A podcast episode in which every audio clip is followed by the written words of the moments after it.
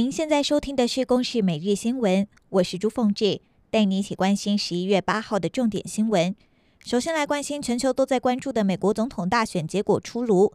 根据美国多家主流媒体的推估，民主党候选人拜登以两百七十九票击败现任美国总统川普的两百一十四票，正式跨越两百七十张选举人票的当选门槛，成为下一届美国总统。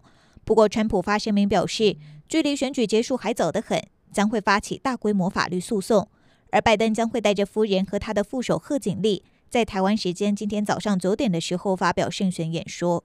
回到国内来关心台南市永康区七号晚间惊传气爆意外，一家自助洗衣店疑似瓦斯爆炸，发出了轰然巨响，随即就冒出大火，整家店陷入火海，还一度延烧到了隔壁。现场一共传出四个人受伤，其中一个人三度受伤。这场火警初步的研判的原因，疑似是里面的瓦斯气爆的情形。现场造成了有四名民众，呃，据那那个对面邻居描述，是因为进去进去那个洗衣服的时候不小心被波及的。伤者有三男一女。闪电台风在昨天下午两点减弱成热带性低气压，屏东和台东传出零星灾情。虽然南部地区下起大雨。但因为降雨大多集中在平地和沿海，所以增文水库和南化水库几乎是没有进账。来听台南市长黄伟哲怎么说：增文水库已经降到百分之二十三以下了，水情的部分要做最坏的打算。